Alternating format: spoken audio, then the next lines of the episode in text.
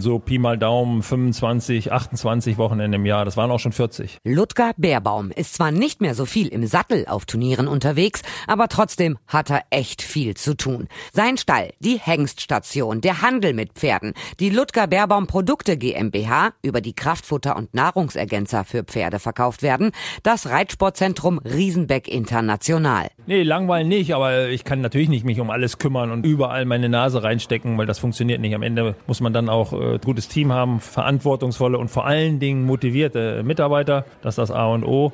Und wenn ich ganz ehrlich bin, ist es schon manchmal so, dass vor allem die jüngeren Mitarbeiter dann äh, auch mich motivieren. Und damit herzlich willkommen und hallo zu Pferdeverstand, der Podcast. Ludger Bärbaum ist ein Aushängeschild des deutschen Springsports. Er selbst hat vier olympische Goldmedaillen gewonnen. Dazu kommen 16 Medaillen bei Welt- und Europameisterschaften. Davon acht goldene. Er ist mehr als 100 Mal für eine deutsche Nationenpreismannschaft gestartet. Im Jahr 2016 ist er aus der Nationalmannschaft zurückgetreten, aber Langeweile hat er weiß Gott nicht. Was er macht und mehr hört ihr jetzt, denn er hat mir ein kurzes Interview gegeben. Los geht's!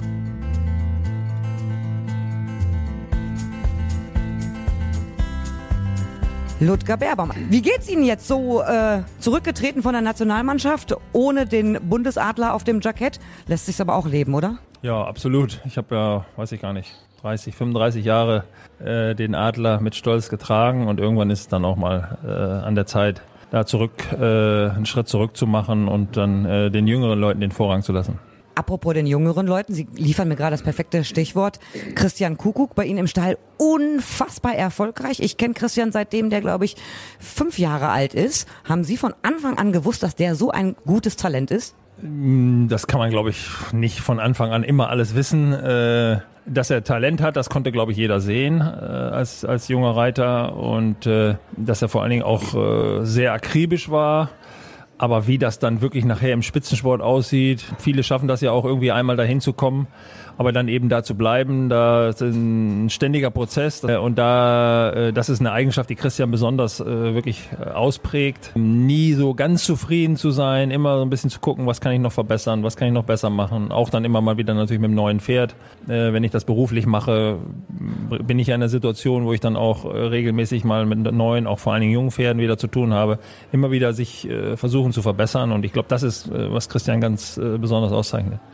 Von 52 Wochenenden, die das Jahr 2019 ja nun mal hatte, wie viel waren Sie auf Turnieren unterwegs? Oh, da muss ich jetzt, um da eine genaue Antwort zu geben, nachgucken. Aber ich bin ja jetzt tatsächlich seit Rio nicht mehr äh, so viel unterwegs, wie ich das schon mal war. So Pi mal Daumen 25, 28 Wochenende im Jahr. Das waren auch schon 40.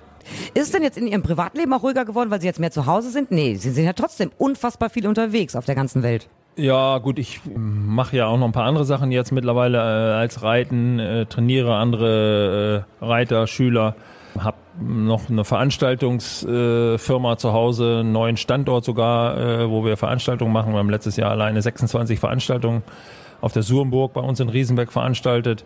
Wir machen, haben Kunden auf der, ähm, würde ich fast sagen, auf der ganzen Welt, ist vielleicht ein bisschen übertrieben, aber in der Futter- und Produktebranche. Ähm, ich habe ein bin Präsident der Longines World Equestrian Academy, die vor allen Dingen im asiatischen Raum viel macht und Schüler äh, akquiriert und da gilt es Lehrgänge abzuhalten, die ich nicht alle selber mache. Das machen auch dann mal Kollegen von mir, aber äh, also ich habe genug zu tun, auch wenn ich nicht auf dem Pferderücken äh, meine Zeit verbringe. Und die ganzen Turniere in Riesenbeck, die sind ja auch gut besucht. Macht auch Spaß, äh, mal unten dann am Boden zu sein, aber es ist natürlich auch viel Stress. Ja, es ist nicht so viel Stress, ehrlich gesagt. Es, äh, am Ende muss man es irgendwie natürlich organisieren. Es ist ja auch nicht so, dass ich das alles selber mache, ganz im Gegenteil. Äh, das steht und fällt mit dem Team, äh, ob das jetzt im Turnierstall ist mit, mit Christian, wie schon gesagt, oder auch Philipp Weishaupt äh, oder ein irischer junger Reiter, noch eine holländische junge Dame, die die jungen Pferde primär reitet. Dann haben wir auf, bei der, auf der Surenburg auch sind dreieinhalb Leute. Ein Kollege von mir, Carsten Lütteken, der ist Geschäftsführer da, der führt Regie praktisch alleine. Also ich bin vielleicht, weiß nicht, an zwei Tagen eine Stunde da unten. Äh, sonst das ich klingt jetzt so, als würden Sie sich im Alltag langweilen. Nee, langweilen nicht, aber ich kann natürlich nicht mich um alles kümmern und, und, und äh, überall meine Nase reinstecken, weil das funktioniert nicht. Am Ende muss man dann auch, äh, wie gesagt, ein gutes Team haben, verantwortungsvolle und vor allen Dingen motivierte Mitarbeiter. Das ist das A und O. Und wenn ich ganz ehrlich bin, ist es schon manchmal so, dass vor allem die jüngeren äh, Mitarbeiter dann äh, auch mich motivieren. Sie vermarkten ja auch viele Pferde ins Ausland. Ähm, warum haben die alle so einen Run und warum wollen die unbedingt die deutschen guten Pferde haben? Ja gut, ich, da gibt es noch welche, die vermarkten viel mehr als ich. Also so viele Pferde vermarkten wir jetzt auch nicht. Sicherlich vermarkten wir jedes Jahr ein paar, aber äh, wir sind in der glücklichen Lage in Deutschland grundsätzlich, äh, dass wir halt eine gute Zucht haben. Und das Material, was die deutschen Züchter züchten, ist halt in der Welt äh, begehrt, weil sie regelmäßig auf den Championaten erfolgreich sind. Und äh, ja, wie kann man das vergleichen? Was den Arabern ihr Öl ist, den Deutschen ihre Pferdezucht. Was wünschen Sie sich denn jetzt für das kommende Jahr 2020? Ach, erstmal natürlich, dass wir gesund bleiben, alle gemeinsam und positiv und guter Dinge. Und wenn dem so ist, dann glaube ich, äh, an der Motivation scheitert es nicht. Dann wird uns das eine oder andere auch sportlich oder auch wirtschaftlich gut gelingen. Wunderbar, vielen herzlichen Dank. Danke, Ludger Baerbaum. Gerne. Ich hoffe, euch hat gefallen, was ihr gehört habt. In ein paar Tagen gibt es schon die nächste Folge, denn es war der Championatsball 2019. In der festlich geschmückten Halle am DOKR sind die Erfolge der Saison gefeiert worden. In allen Disziplinen. Also Dressur, Springen, Vielseitigkeit, Paradressur, Fahren, Voltigieren, Distanzreiten und Raining. Mehr dazu also in ein paar Tagen. Ihr könnt mir schreiben über pferdeverstand.podcastfabrik.de, über die Facebook-Seite oder über Instagram. Ich ich freue mich auf das nächste Mal, hoffe, dass ihr dann wieder dabei seid, wenn es heißt Pferdeverstand, der Podcast.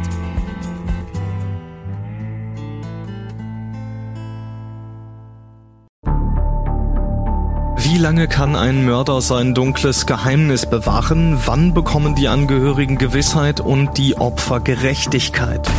Jedes Jahr werden bei der Polizei rund 100.000 Menschen als vermisst gemeldet. Drei Prozent davon, also 3000 Menschen, bleiben länger als ein Jahr verschwunden. Einige werden nie wieder gesehen. Seit gut drei Jahren arbeitet die Polizei in NRW mit sogenannten Cold Case Units. Das sind Abteilungen, die wirklich nur damit beschäftigt sind, Mordfälle zu bearbeiten, die teilweise seit Jahrzehnten ungeklärt sind. Ich bin Mike Mattis, Radioredakteur und News Anchor und ich spreche mit Ermittlern über diese Fälle. In meinem Podcast Licht ins Dunkel, Cold Cases und ungeklärte Vermisstenfälle von hier beleuchten wir gemeinsam mit Profilern, Staatsanwälten und Mordermittlern Cold Cases und ungeklärte Vermisstenfälle aus ganz Deutschland. Immer in der Hoffnung, dass Angehörige endlich Gewissheit und die Opfer Gerechtigkeit bekommen. Licht ins Dunkel. Cold Cases und ungeklärte Vermisstenfälle von hier. Eine Produktion von Mike Mattis und der Podcastfabrik.